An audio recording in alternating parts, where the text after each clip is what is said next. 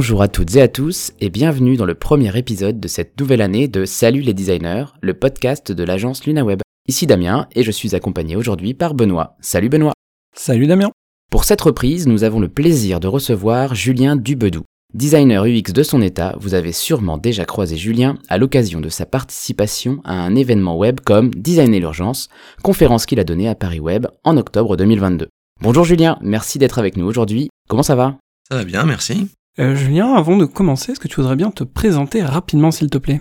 Alors moi, je suis designer. J'ai commencé dans le dans le web design euh, il y a 17 ans à peu près, et euh, j'ai travaillé en agence, dans, dans, différentes agences, puis en freelance. Et là, depuis trois ans, je suis spécialisé sur les, les projets publics et les projets relatifs à, à l'urgence en général. Ok, et justement, si on avait très envie de te recevoir aujourd'hui, c'est notamment pour évoquer ce sujet du design de l'urgence. Et euh, d'ailleurs, ces dernières années, tu es notamment intervenu auprès de l'ANSC, l'agence du numérique de la sécurité civile, pour ceux qui ne le sauraient pas, comme auprès des pompiers de Paris d'ailleurs. Et euh, est-ce que tu veux bien nous expliquer un peu ces missions et, et leurs spécificités surtout? Oui, volontiers. Alors euh, pour la NSC, je travaille sur le projet Nexis, donc qui est le, système d'information, le futur système d'information des pompiers au niveau national, donc qui permet la prise d'appel d'urgence et qui permet euh, de, dispatcher les engins de secours, enfin les secours en général, euh, qui permet de gérer les feuilles de garde en caserne, etc. Enfin, qui, qui gère, on va dire, euh, toute l'activité euh, pompier, et ce sera au niveau national. Donc, ça va être déployé euh,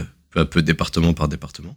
Donc voilà pour l'agence numérique de la sécurité civile. Et euh, pour les pompiers de Paris, notamment, c'était pour travailler sur le design des, des fiches bilan numériques, c'est-à-dire les, les, fiches que les pompiers remplissent quand vous avez un problème, et donc leur dématérialisation et la dématérialisation vers l'hôpital pour avoir une, une continuité. Donc c'était le, le, design de cette interface euh, qui est sur tablette. Merci Julien. Euh, du coup, est-ce que tu pourrais nous en dire un petit peu plus qu'on imagine que c'est un contexte assez particulier, et notamment peut-être sur euh, comment tu procèdes dans ce genre de contexte pour récolter de la donnée utilisateur, parce qu'on se doute qu'il y a certainement des spécificités. Est-ce que tu pourrais nous en dire un petit peu plus? Oui, alors comme c'est un, contexte d'urgence, forcément les, données utilisateurs euh, peuvent être assez sensibles et puis euh, doivent être récoltées dans des, situations euh, pas forcément faciles. Alors tout se, se passe pas sur le terrain directement, mais on va dire indirectement, on a plus ou moins accès aux, victimes dans des situations urgentes. Donc pour récolter les données, j'ai majoritairement été en centre d'appel d'urgence dans plusieurs départements centre police, centre pompier, un petit peu centre SAMU. Euh, et aussi euh, sur le terrain directement, donc en intervention, pour, euh, pour voir un peu les, les, les actions à mener, les, les, demandes, euh, les recherches, etc. pour, pour avoir le, le, maximum de données au plus proche des, des utilisateurs. Et le, le, contexte spécial fait que c'était pas forcément évident, mais on y arrive comme d'autres recherches hein, finalement que si, si, on, si on veut être au plus proche des utilisateurs, on peut. Euh, Est-ce que tu as peut-être dû réinventer un petit peu des choses justement pour ce recueil de données qui était peut-être un peu, comme tu dis, sur le terrain, un petit peu dans un contexte particulier? Est-ce que tu as dû un petit peu peut-être réinventer certaines méthodes ou en adapter certaines? Non, pas nécessairement. C'est des méthodes UX euh, classiques. Euh, c'est le contexte qui le contexte qui est un petit peu modifié. Et évidemment, il faut bien comprendre euh, le métier, je le faire expliquer par, par les professionnels et tout ça. Après, la re, le recueil en elle-même c'est euh, papier, crayon, euh, questionnaire, euh, voilà, c'est c'est beaucoup d'adaptation surtout parce que comme on est dans, dans ce contexte-là, on peut pas forcément dérouler un questionnaire de manière académique, mais les méthodes de recueil restent les mêmes quand même. Ouais, et du coup, euh, niveau restitution, tu dis que tu en papier-crayon, ouais, t'as pas trop d'outils numériques sur toi, donc ouais, la restitution, elle doit être un peu plus complexe, non? Non, ça va. J'avais quand même des notes aussi euh, sur mon téléphone, donc euh, souvent, d'ailleurs, c'est plus le, téléphone que papier crayon. Ça, dépend ce qu'on a sous la main à ce moment-là. Mais euh, non, après, je, je, faisais des synthèses de notes. Euh, ça change rien à la restitution. Quand on parle de l'agence du numérique de la sécurité civile, donc cette fameuse ANSC, euh, bah, on pense forcément assez vite à la notion de service public et il y a un peu un imaginaire de potentielle lourdeur et de lenteur qui peut venir en tête. Qu'en est-il vraiment? Eh ben, la fonction publique, il n'y a pas une fonction publique, hein, c'est très varié. Pour ce qui est de, de l'NSC, en fait, c'est une petite agence euh, relativement indépendante euh, de ces autorités de tutelle. Donc, euh, on a une tutelle ministère de l'Intérieur et une tutelle DGS-CGC, qui fait partie du ministère de l'Intérieur. Donc, c'est la Direction générale de la sécurité civile et de la gestion de crise. mais l'agence elle-même, c'est une vingtaine de, de personnes dans des locaux dédiés. Donc, c'est on a une certaine latitude là-dessus. On a peut-être moins de moins de la lourdeur administrative qu'on pourrait imaginer. Euh, les limitations vont surtout se situer plutôt au niveau des, outils euh, autorisés. Et puis, euh, on a un, réseau d'État sur lequel on peut pas accéder à tout. Donc, c'est plutôt des limitations, on va dire, un peu techniques. encore que, en tant que, que freelance, moi, j'y suis pas, j'y suis pas soumis puisque j'ai mon propre, mon propre laptop. Donc, j'ai pas vraiment, je sens, ressens pas cette lourdeur technique, on va dire. Est-ce que, euh, au contraire, euh, en travaillant avec des services publics, tu as trouvé des choses qui étaient plutôt, euh, non pas des freins, mais plutôt des, des, forces en fait par rapport à ce que tu as pu faire avant?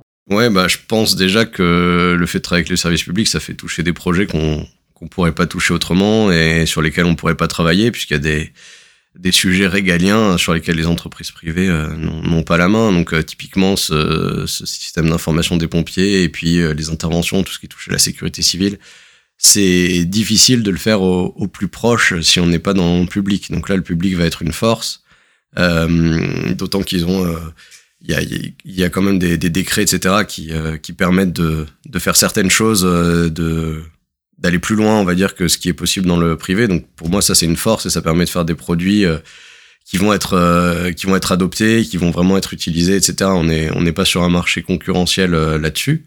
Donc c'est c'est quand même intéressant de, de se dire qu'on qu'on travaille directement pour pour l'intérêt général dans ce cadre-là. Sur je reviens je reviens juste un peu sur les aussi les faiblesses le l'agence, comme je disais, c'est une petite agence et les, aussi les agents qui sont dedans ont très tôt euh, été sur de l'agile et ont pris le, ont pris ce, ce pli-là. Donc on n'a pas, euh, on, avait quand même une démarche qui était assez proche de, de ce qu'on trouve euh, dans le privé. Donc il n'y avait pas de d'adaptation précise et ça a pu se faire assez facilement, y compris aussi sur sur l'organisation du projet. Donc ça c'était ça c'était une force aussi. Bon, a priori, tu as l'air d'y trouver ton compte parce que ça fait déjà quelques années que, que tu travailles dans, dans ce cadre-là. Donc, euh, c'est que, euh, ouais, forcément, tu dois t'y retrouver. Oui, oui, tout à fait. Euh, je suis très content de, travailler avec les gens avec qui je travaille et, sur le sujet qui m'intéresse beaucoup. Donc, c'est c'est vraiment un projet qui me tient à cœur et on voilà quand on essaie de, de faire avancer les choses, il y a des, des résultats concrets, on voit l'application que ça peut avoir directement, ça va ça va vraiment améliorer le le travail des, des, agents de la sécurité civile et euh, les, les, bah, les bénéficiaires de l'autre côté, c'est-à-dire les usagers du service public, qui en vont en tirer aussi un, un, intérêt pour être, euh, être secourus plus rapidement et plus efficacement. Donc il y a vraiment, euh, c'est une adéquation entre une bonne ambiance de travail, des gens compétents et sympathiques, et le fait que, que ce soit très utile à, la fin. On a, on a presque vide, envie de, de venir faire ça avec toi. Ah bah, on va peut-être chercher du, du, monde en design prochainement, donc euh, n'hésitez pas à me contacter. On va voir ce qu'on peut faire. Je crois qu'il y a mon patron qui écoute le podcast. Mais euh, c'est vrai que euh, ça a l'air d'avoir beaucoup d'avantages et vraiment euh, des, des, contextes d'utilisation vraiment spécifiques liés à ce, ce, design de service public. Peut-être que tu peux prendre un petit instant pour nous raconter un petit peu, toi, comment tu es arrivé là-dedans. si on a bien compris, c'était avec le programme de designer d'intérêt général. Est-ce que tu pourrais peut-être nous expliquer un petit peu pour les gens que ça intéresserait, justement, comment rejoindre ce programme, comment ça fonctionne, ce genre de choses? Oui, bien sûr. Le programme de designer d'intérêt général, c'est un programme qui était chargé de mettre en relation des designers et des administrations. Parce que le métier de designer n'est pas forcément euh, connu dans, le, dans les administrations. Euh, C'était une sorte de, spin-off du programme qui s'appelle Entrepreneur d'intérêt général. Donc, euh, Entrepreneur d'intérêt général, c'était plutôt avec des développeurs. Le terme entrepreneur, c'était lié plutôt à l'esprit startup, on va dire, à l'esprit innovation plutôt que, enfin, l'esprit d'entreprise au sens large. voilà. Et donc il y avait ce programme euh, d'entrepreneur d'intérêt général et il y a eu une sorte de dérivé qui était le programme designer d'intérêt général. Et les deux programmes d'ailleurs ont, refusionné l'année d'après parce que finalement ça se rejoignait pas mal avec des designers qui ont intégré des équipes d'entrepreneurs d'intérêt général et des juristes aussi par la suite. Donc voilà, à chaque édition, on va dire, il y a des, petits, euh, des petites modifications pour euh, coller au plus près du besoin des, des administrations. Et donc le principe, c'est euh, les administrations euh, ont des problématiques, euh, les exposent euh, donc à la DINUM, qui est la, direction interministérielle du numérique, qui est transverse à tous les ministères, et il y a un processus de sélection pour ces problématiques d'administration dans un premier temps, et ensuite, une fois que c'est ce qu'on appelle des défis, donc ont été ont été définis, ont été, ont été préparés et sélectionnés. Ensuite, le, le programme va chercher des, des designers, des juristes, des développeurs pour pour répondre à ce besoin. Donc là, ça se passe avec un dossier écrit et ensuite, si on est présélectionné, donc un oral alors quand moi j'ai fait le programme design d'intérêt général, on faisait des, des vœux. En fait, on émettait trois vœux dans l'ordre pour savoir avec quelle administration on voulait plus travailler, enfin avec quel défi. Là, je crois que ça a un peu changé maintenant. Je crois que c'est et ils mettent en, en, en lien directement les designers qui, enfin les, les personnes qui jugent le, le plus apte à répondre à un défi et puis les, ils, font du matching directement. Donc il y a plus de, je crois qu'il y a plus d'histoire de vœux.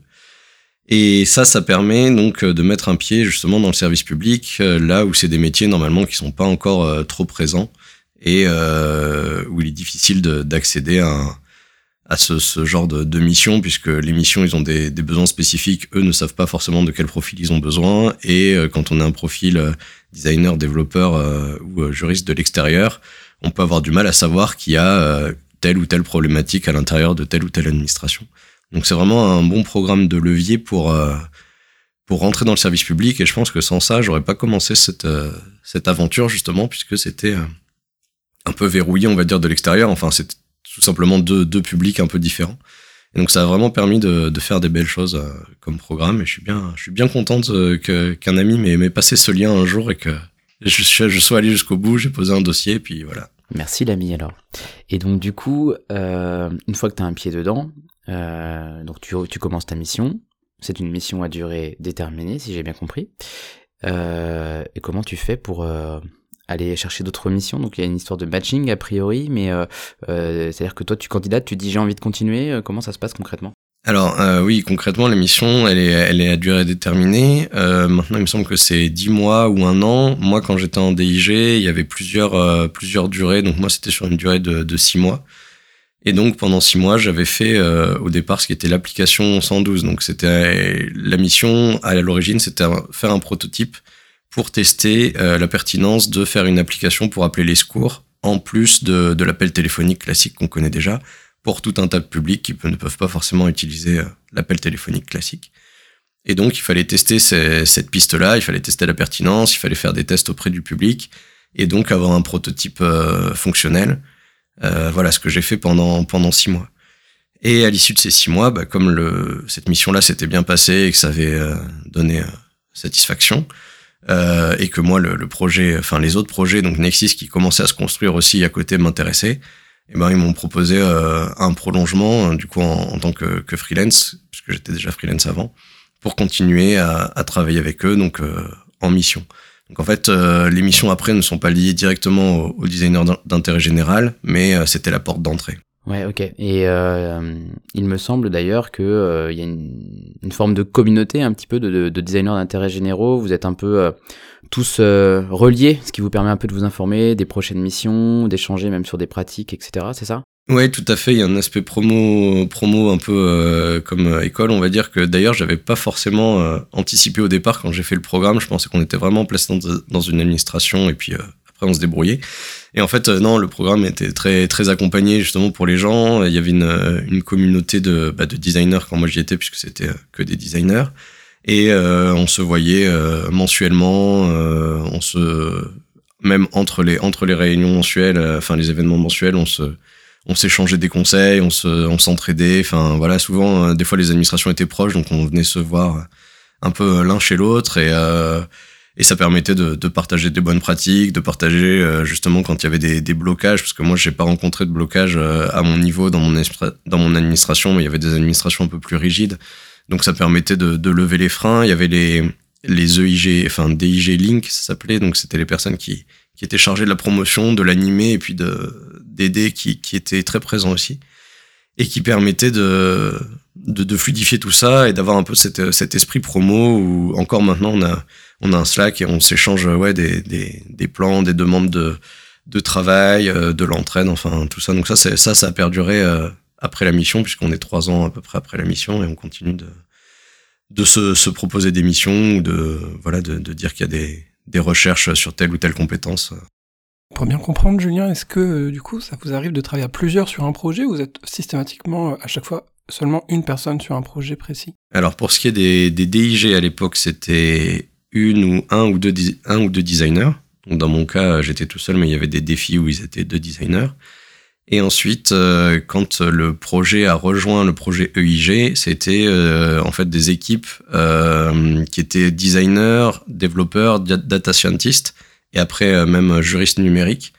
Et les équipes étaient composées de plusieurs personnes dans ces profils-là. Donc soit une équipe complète, juriste, data scientist, développeur et designer, soit par exemple designer, data scientist et développeur.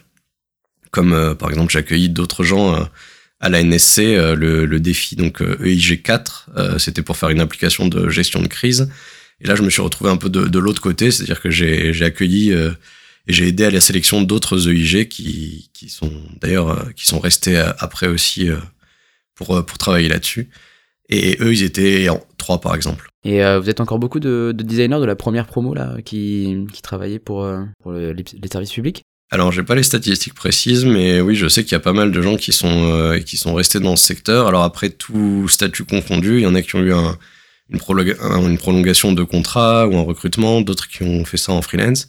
Mais j'ai l'impression qu'il y a encore pas mal de gens qui sont proches du, du service public et qui continuent à, à, travailler soit sur leur mission de départ, parce qu'il y avait des missions qui étaient euh, qui, qui, se sont prolongées en fait ou enrichies peu à peu, soit sur euh, dans leur même administration mais avec un autre poste, euh, soit dans d'autres administrations euh, proches ou pas pour pour continuer là-dedans.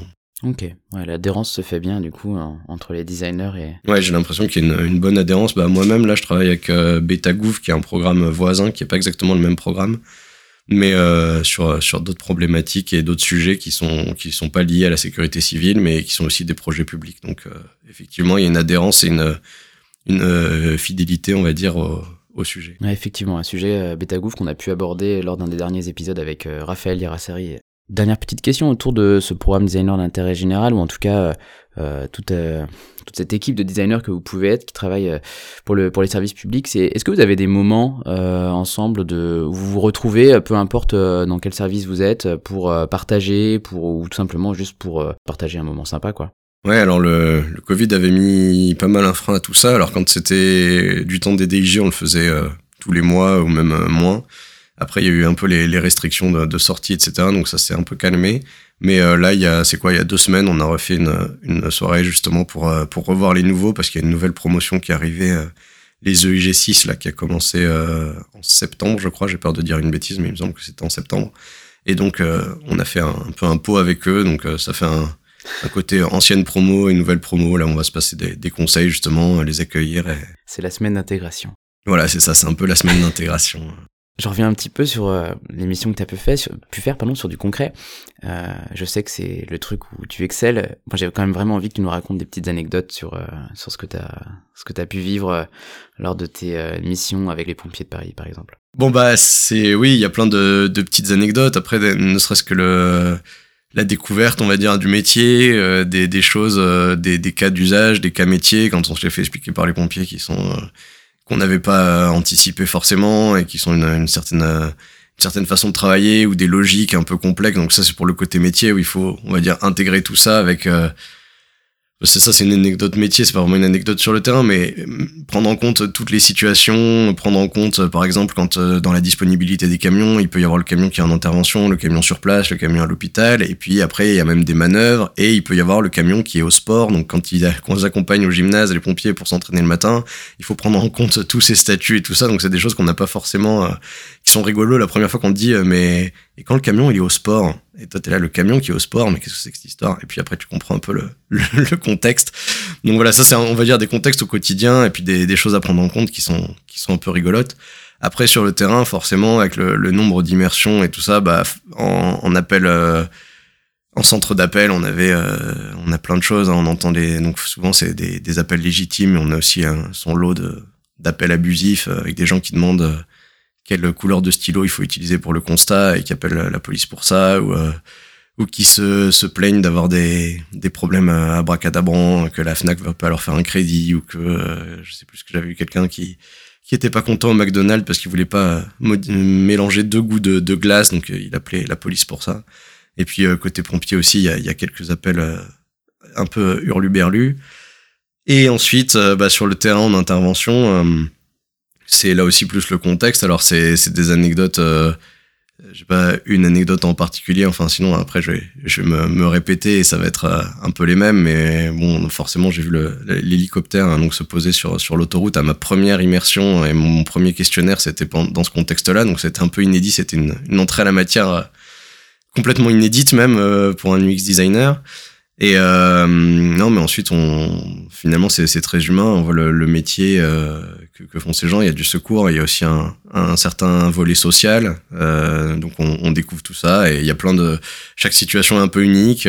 C'est très Enfin, c'est un peu déroutant au début parce que voilà, on est dans un métier où d'habitude on travaille plutôt dans un bureau ou à interroger des gens qui travaillent eux-mêmes dans des bureaux et là on va se retrouver dans du très concret et à devoir donc euh, interroger des gens qui ont des, parcours, euh, des parcours différents, qui sont dans une situation euh, peut-être un peu plus de vulnérabilité. Donc il faut être particulièrement attentif à à pas les brusquer avec des questions, à savoir voilà faire preuve de retenue et puis oublier un peu qu'il faut remplir un questionnaire justement. Et c'est pour ça que évité d'avoir des trames de questions déjà toutes faites. Donc voilà, mais on a fait, il y avait plein de choses. Il y a l'hélicoptère. J'ai assisté un jour à une, à une naissance pendant un test. Enfin voilà, c'est un peu des, des choses qu'on voit pas tous les jours quand même. Donc en tout cas, c'était très enrichissant. Euh, toutes les situations étaient différentes, quoi. Et te voilà designer sage-femme. C'est quand même vraiment incroyable. Ouais, voilà. Après, il disait que j'étais euh, d'office le, le, parrain du, du petit. Euh, c'est la tradition. Voilà. Non, mais c'était voilà. On commence un test et puis tout d'un coup, l'accouchement se déclenche. C'est toujours un peu un peu déroutant. donc évidemment, on a abandonné le, le, test immédiatement et puis on demandait pas à la maman, on demandait au, plutôt aux témoins. Donc voilà. je pense que ça doit être des moments assez, euh, assez marquants, effectivement. Euh, je reviens un peu plus sur du, du très factuel. Par rapport à tout ce que tu as pu faire en design, est-ce qu'il y a des, vraiment des moments où tu t'es dit, euh, en voyant aussi le retour de, de ton travail, euh, là je rends vraiment service à quelqu'un? Enfin, vraiment de, de, sentir que ce que tu as fait, ça, avait du sens et que c'était pas juste faire une interface un peu plus jolie que celle qu'il y avait avant, c'est vraiment de faciliter la vie de, de personnes. Oui, alors euh, c'est une question qu'on peut se poser aussi parce que justement, euh, il faut il faut rester rester humble là-dessus, c'est-à-dire que il y a des, des, développeurs, des designers qui vont dire ouais, on contribue à sauver des vies et tout. Donc pour moi, c'est vraiment les les pompiers, le SAMU, etc. qui sauvent des vies. Nous, effectivement, peut-être on y contribue de loin pour des outils. Donc je dirais pas jusque là, mais c'est vrai que ça ça va améliorer certaines choses indéniablement. Quand on fait des tests utilisateurs, on, on voit que les opérateurs et tout ça ont, beaucoup plus de, facilité pour qualifier une alerte ou euh, prendre les appels plus rapidement, localiser les personnes plus rapidement. Et bah donc ça, fatalement, on sait que si le parcours euh, ils mettent une minute de moins ou 30 secondes de moins à localiser un arrêt cardiaque, ben ça augmente drastiquement les chances de survie de la personne. Donc il y a des impacts directs, ça aussi une grosse responsabilité parce que justement il faut pas faire de, de bêtises sur le parcours. Euh, donc dans ces dans ces cas-là, oui, on le sent ou même sur la la limitation d'erreur sur la prise de, de, bilan et sur la fiche bilan, bah on sait que euh, si aujourd'hui ils peuvent prendre correctement le nom en scannant la carte d'identité ou ce genre de choses, ça va ça va limiter les les pertes de dossiers et tout ça. Donc ça, il y a un impact direct sur les victimes, c'est certain. J'aimerais peut-être euh, pouvoir rebondir un peu sur cette question. Euh, tu nous décris effectivement des contextes d'intervention vraiment atypiques, qui ont vraiment l'air passionnants, où tu sens vraiment quand même que tu as quand même, comme tu viens de le décrire, une, une valeur ajoutée. Par contre, euh, est-ce que tu pourrais peut-être nous expliquer un petit peu peut-être l'autre versant, parce que bah du coup on parle quand même de, de services d'intervention, de secours, donc forcément souvent dans des contextes peut-être assez difficiles. Est-ce que peut-être humainement tu peux nous dire un petit peu si toi ça t'a posé problème et peut-être si bah, les gens qui nous écoutent, qui pourraient être intéressés par ce genre de dispositif, euh, les questions qui peuvent se poser avant de, pour savoir si justement c'est ce genre de, métier qui les attire ou pas? Alors, il euh, y, a, deux aspects, c'est-à-dire il y a l'aspect, euh, on va dire, service d'information pour les services de secours, où là, ça va être surtout beaucoup de, de logique pompier dans ce cas-là à, prendre en compte, à comprendre et tout ça, mais le produit va, va concerner plutôt directement les, les opérateurs qui sont donc en, en salle, en, en CTA CODIS s'appelle, c'est-à-dire en centre de traitement des appels ou ou en centre pour dispatcher les, les engins, distribuer les secours, etc. Donc là, ce travail-là va concerner des, des, pompiers et donc indirectement des victimes, mais ça va pas être euh, en contact direct. Après, pour ce qui est de l'application de fiches bilan, par exemple, ça va, là, ça va vraiment être des choses qui sont plus proches encore euh, des victimes. Et c'est là où il y avait surtout des immersions où euh, forcément on a forcément dû se, se, embarquer dans les camions pour voir comment ça se passait.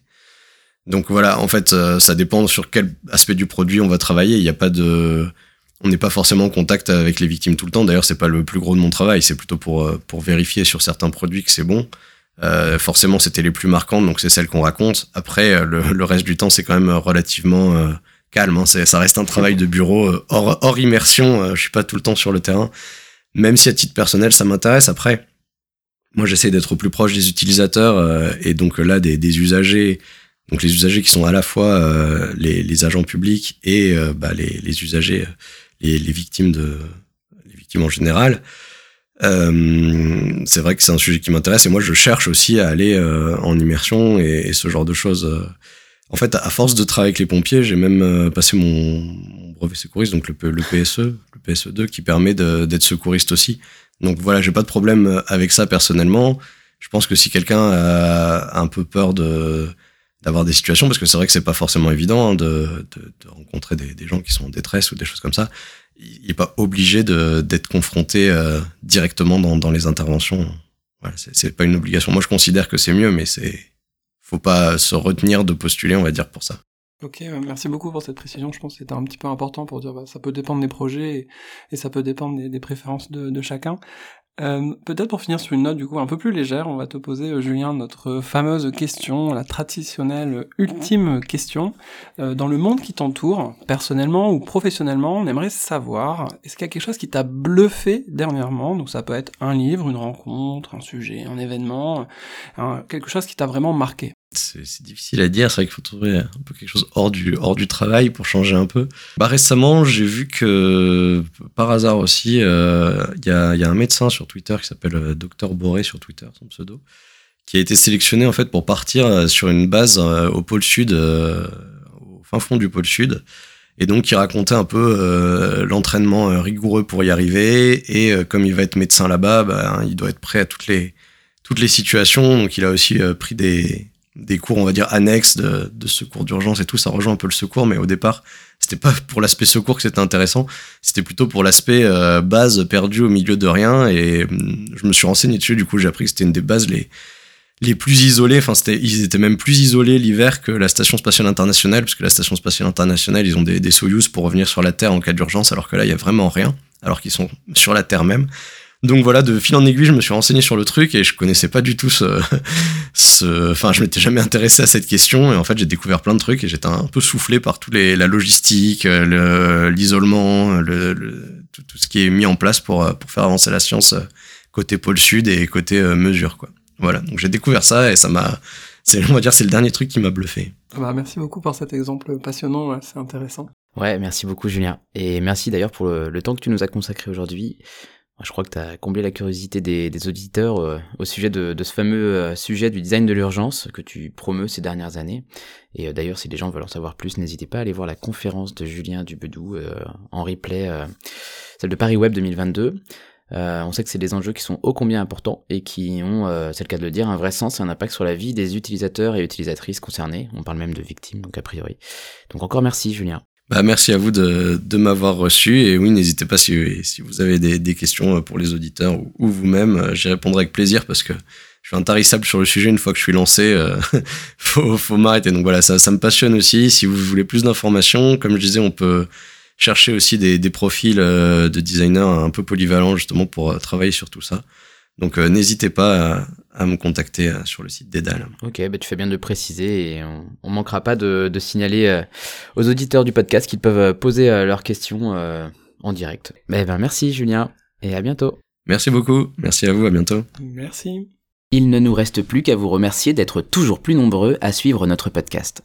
Nous espérons d'ailleurs que ce premier épisode de l'année 2023 vous aura plu. On se retrouve le mois prochain pour un nouvel épisode de notre format court intitulé Capsule Design. En attendant, n'hésitez surtout pas à écouter ou réécouter les précédents épisodes et à vous abonner à la newsletter du podcast pour retrouver l'ensemble des ressources de nos épisodes, les tips et conseils de nos invités. Tout ça, c'est sur le site salutlesdesigners.lunaweb.fr que ça se passe.